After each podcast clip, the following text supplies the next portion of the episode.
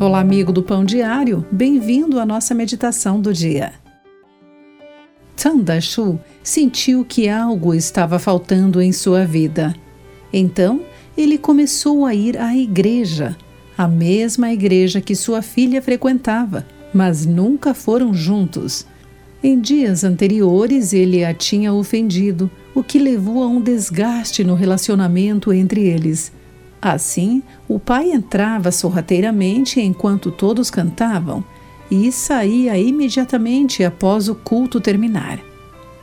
Os membros da igreja compartilharam a história do evangelho com ele, mas Dachu sempre rejeitou educadamente o convite para colocar sua fé em Jesus.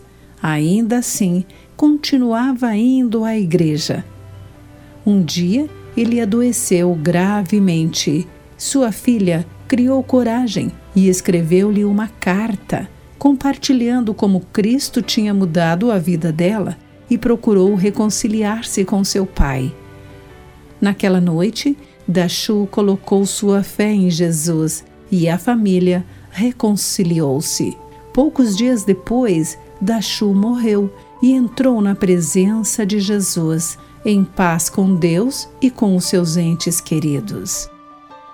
O apóstolo Paulo escreveu que devemos tentar persuadir os outros a respeito da verdade, do amor e do perdão de Deus. Ele disse que o amor de Cristo nos constrange a realizar sua obra de reconciliação, de acordo com a leitura de 2 Coríntios, capítulo 5.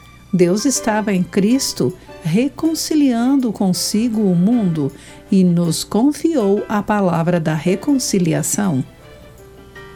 Nossa disposição em perdoar pode ajudar os outros a perceberem que Deus deseja reconciliar-nos com Ele. Você confia na força de Deus para mostrar-lhes o seu amor hoje? Querido amigo, pense sobre isso. Aqui foi Clarice Fogaça com a meditação Pão Diário. Acesse o nosso site pãodiario.org para conhecer nossos recursos e solicitar o seu devocional Pão Diário, nos escreva através do e-mail rádio@pãodiario.org.